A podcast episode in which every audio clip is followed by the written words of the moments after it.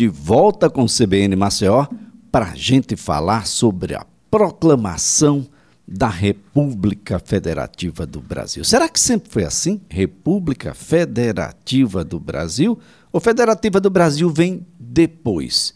É, digamos aí, uma evolução do conceito e da prática republicana aqui no país. Quais foram os elementos, qual era o cenário que propiciou as condições para o surgimento da República, para essa modificação no cenário da condição dos destinos brasileiros. Bom, quem vai nos conversar conosco e trazer luz aí para esse túnel é o professor, historiador, teólogo, uma pessoa muito querida aqui da Rádio CBN e que nos acompanha toda vez que o caldo entorna historicamente que ajuda a colocar esse caldo numa, numa condição mais palatável professor Álvaro Queiroz, a quem a gente, professor, sempre agradece por estar conosco. Mais uma vez, um bom dia. Bom dia, meu amigo Elias. Bom dia aos amigos da Rádio CBN. É um prazer sempre renovado estar aqui né, com vocês neste espaço tão amigo, né, com pessoas é, tão queridas que são os amigos da Rádio CBN. E eu vou logo, Elias, adiantando para você que a República nem sempre teve este nome oficial, República Federativa do Brasil. Quando a República nasceu, em 15 de novembro de 1889, ela, no início, se chamava República dos Estados Unidos do Brasil. República dos Estados Unidos do Brasil. Isso já revela uma certa aproximação de uma outra república da América, não é? da América do Norte, que é justamente os Estados Unidos da América do Norte. É, a, na época imperial, o Brasil era muito próximo da Inglaterra e da França. Mas o movimento republicano e a implantação da República aproximaram bastante o Brasil da grande República do Norte, né, os Estados Unidos da América. Então, o Brasil passou a se aproximar, a imitar, a copiar muita coisa da, da, da nossa co-irmã República da América do Norte, né, dos Estados Unidos da América do Norte. Inclusive, o nome oficial da República. É, como lá é Estados Unidos da América do Norte, aí o Brasil adotou como seu nome oficial, republicano, República dos Estados Unidos do Brasil. É, isso só veio a ser modificado para República Federativa do Brasil é, a partir da Constituição de 1946. Né? Daí para frente, é que o Brasil passou a ser uma, o título de República Federativa do Brasil, é, mas era antes República dos Estados Unidos do Brasil. E o Brasil é, se aproximou bastante dos Estados Unidos no período republicano. O que era a, a Inglaterra e a França como influências do Brasil na época do Império, é, no período republicano passou a ser os Estados Unidos. Né? Então, os Estados Unidos. A Inglaterra continuou com a grande influência aqui no Brasil, né? pelo menos até a, a Segunda Grande Guerra. Mas os Estados Unidos, que não tinham essa presença aqui no, no, no Brasil tão intensa, começaram a ter uma presença mais efetiva, mais intensa é, na República do Brasil, a partir da implantação da República. Né? Então, nós começamos a ter uma influência maior é, da República Norte-Americana. Bem, uh, professor Álvaro Queiroz, o, o, o que é que combinado resultou nessa articulação para a criação da República? O, o, havia insatisfação? Quem eram os, os insatisfeitos? Ah, quais são os elementos ícones dessa articulação para que a gente chegasse até uma condição de república? É, há vários fatores influenciaram para a derrubada da monarquia e a implantação da República no Brasil. Né? Já existia um movimento republicano no Brasil. Desde 1870, por aí, é, quando foi criado o primeiro partido republicano no Brasil, o chamado PRP, Partido Republicano Paulista, na Convenção Republicana de Itu, lá no interior de São Paulo. Então, os republicanos históricos aqui do Brasil se agrupavam nessa agremiação partidária conhecida como Partido Republicano Paulista. Desde 1870 né, já existia esse movimento republicano com o Partido Republicano. É, porém, o, o, o clima propício para a derrubada da monarquia e a instituição do regime republicano, ele foi é, se, se configurando esse, é, esse desenho né, foi se configurando a partir do momento em que a princesa Isabel assinou a chamada Lei Áurea, abolindo a escravidão no Brasil. Até este momento, 1888, um ano antes, né, no dia 13 de maio, ela assinou a lei. Até aí, a monarquia, o império, Dom Pedro II, tinha um, uma ampla margem de apoio junto aos grandes proprietários, senhores de terra, senhores de engenho aqui do Nordeste, é, grandes plantadores, fazendeiros, plantadores de café na região Sudeste, é? grandes pecuaristas na região Sul do Brasil, nos Pampas, né, no Rio Grande.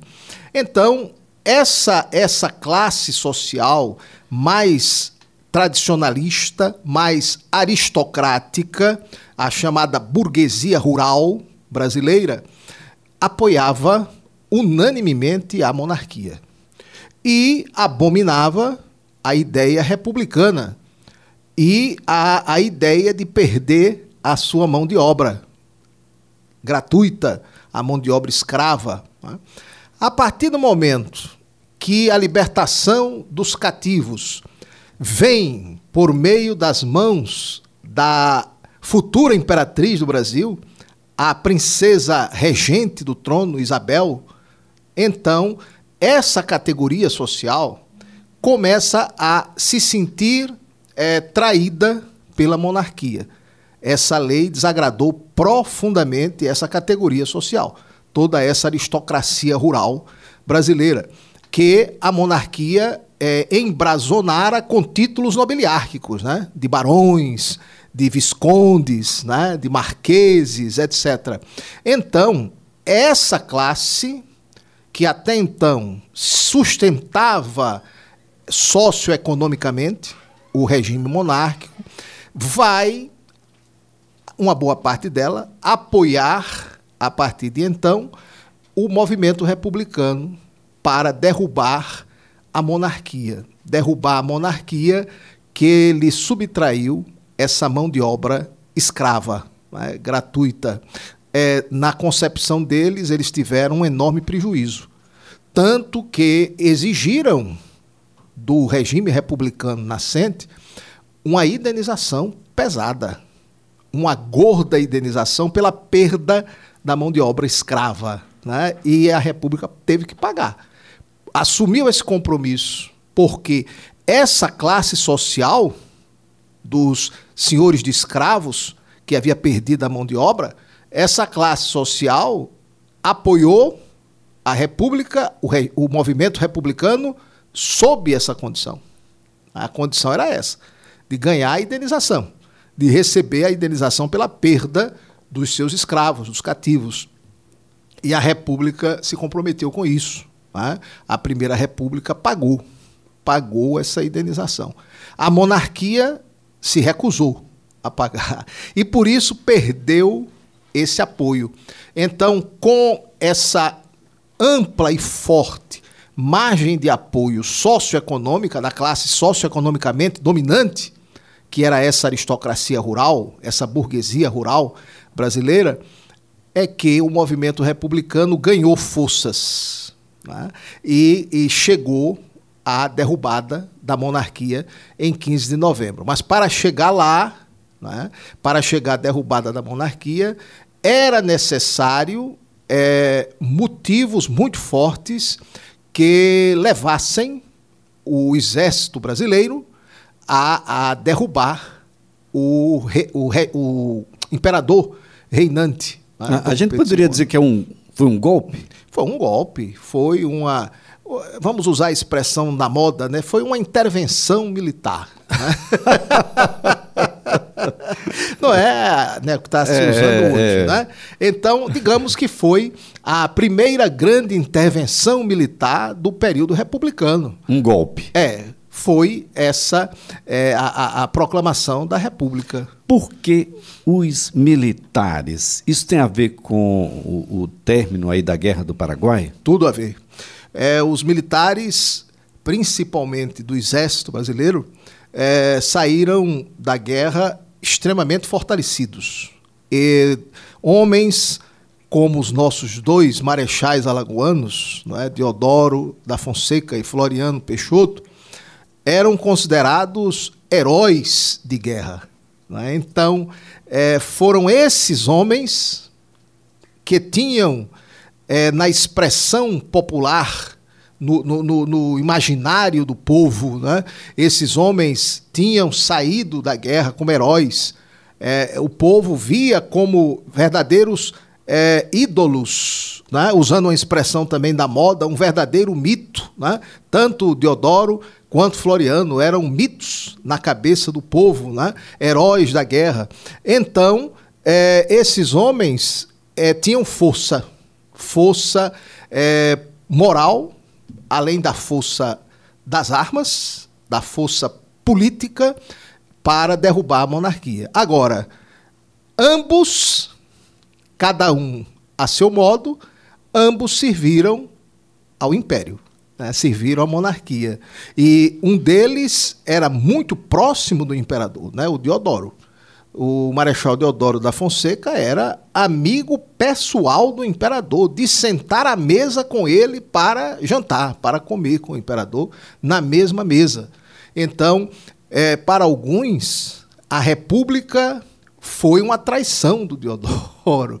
Para muitos, a República foi uma punhalada nas costas de Dom Pedro II, né? porque é, o Deodoro era amigo pessoal mesmo. Né? O Floriano serviu ao Império, mas não era tão próximo da casa imperial, né? assim como o Deodoro.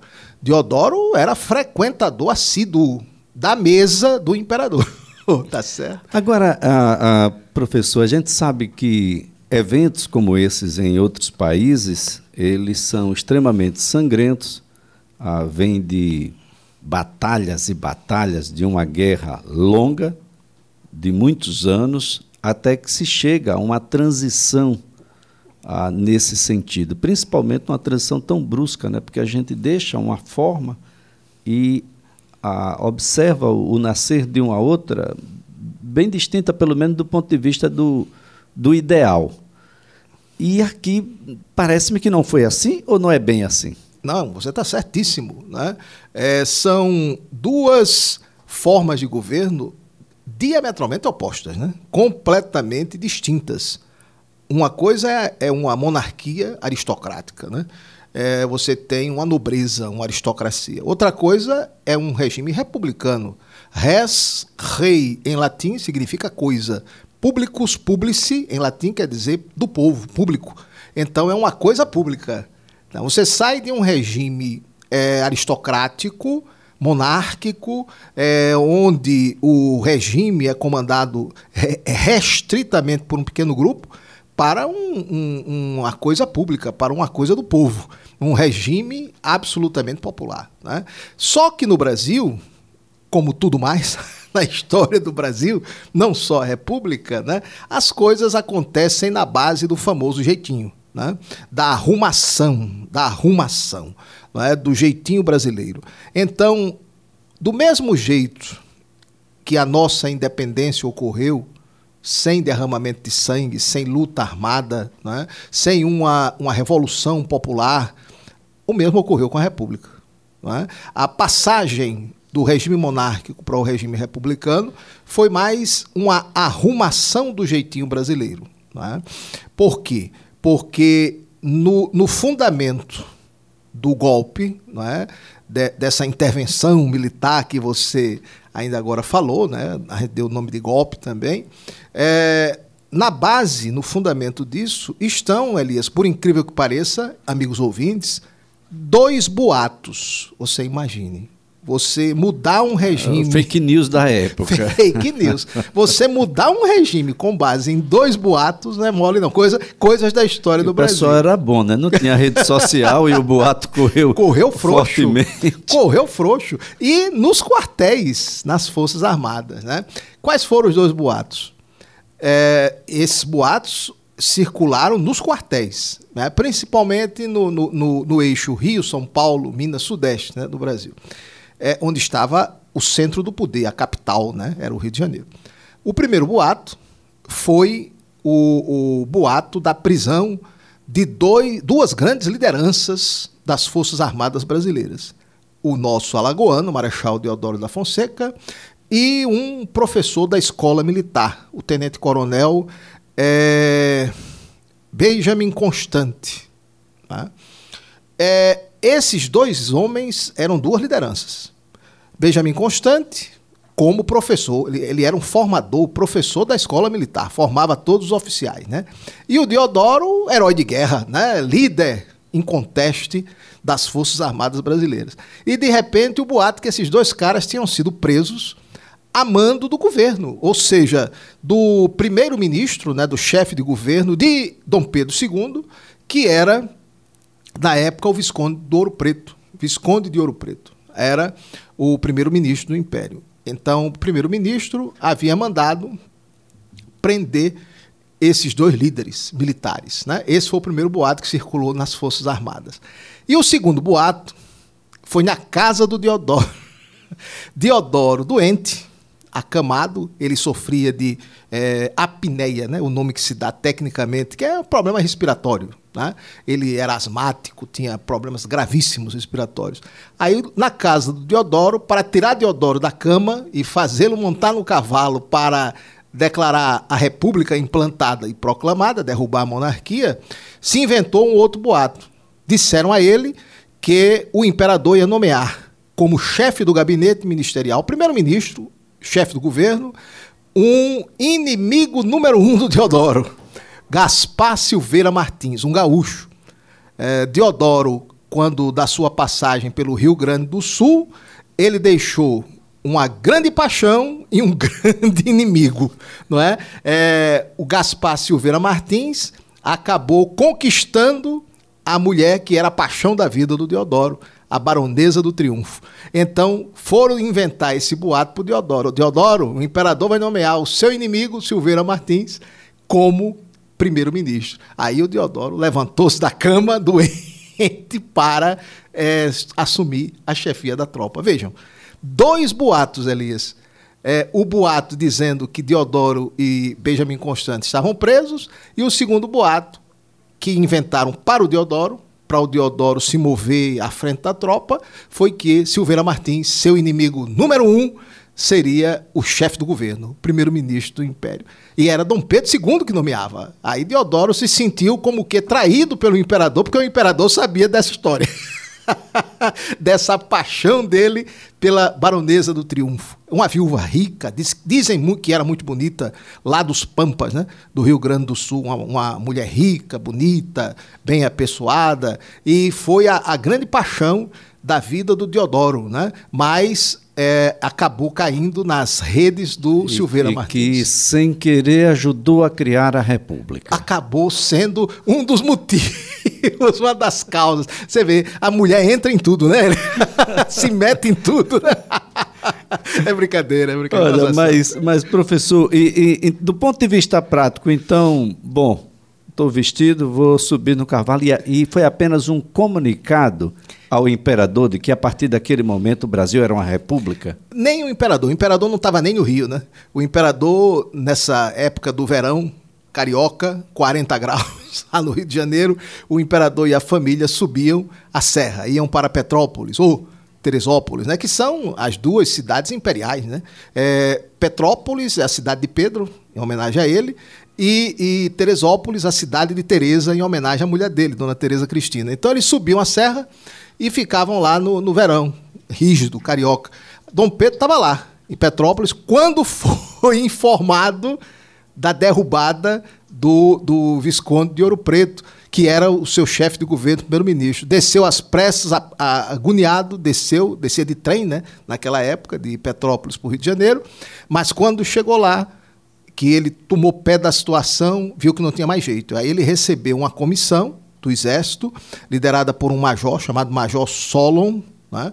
e esse Major Solon entregou a Dom Pedro o ultimato para que ele, ele, dizendo que ele tinha é, algo em torno de 48 horas para deixar o país com a família imperial, porque estava se implantando é, um regime republicano. Então esse foi o destino da, da família imperial, foram, deixar o país. Foram para o exílio, foram para o exílio. Morreram no exílio, né? Tanto é, Dona Teresa Cristina é, que era mais velha do que ele, morreu primeiro, e, e, ele não, não resistiu muito tempo à morte da esposa, porque ficou sozinho, coitado. É, o golpe da República, o golpe do exílio, depois a morte da mulher, ele morreu logo em seguida, é, se não me falha a memória, em 1891 ele morreu. Né? Ela morreu logo. Chegou na Europa, chegou na Europa para morrer, né? E ele morreu em 1891, um pouquinho depois dela. Não aguentou, não resistiu muito tempo. É, e ele pediu é uma, uma coisa que eu achei até uma desumanidade né, do regime republicano. Dom Pedro enviou uma carta pedindo um, um saquinho com terra do Brasil para que ele pudesse morrer repousando sua cabeça e cheirando a terra da sua pátria, a terra brasileira. E negaram esse pedido. O bichinho morreu lá. E eu acho que tudo isso influiu é, para precipitar a morte de Dom Pedro. Dom Pedro era, Dom Pedro II era brasileiro, né? diferente do pai o nosso primeiro imperador não era brasileiro, era português. Mas Dom Pedro II era carioca da gema, era brasileiro. Nasceu e, e assim como o primeiro, o segundo, o primeiro também veio a, a, a falecer eh, em Portugal. Em Portugal, mas faleceu como rei de Portugal. Né? Dom Pedro II era um monarca destronado. Né? Um, um, governante sem, sem, sem trono. Né? Então, para ele, aquilo ali foi uma, uma morte antes da morte. É uma, uma, uma, situação bastante, bastante interessante. Olha, nós estamos aqui conversando com o professor Álvaro Queiroz.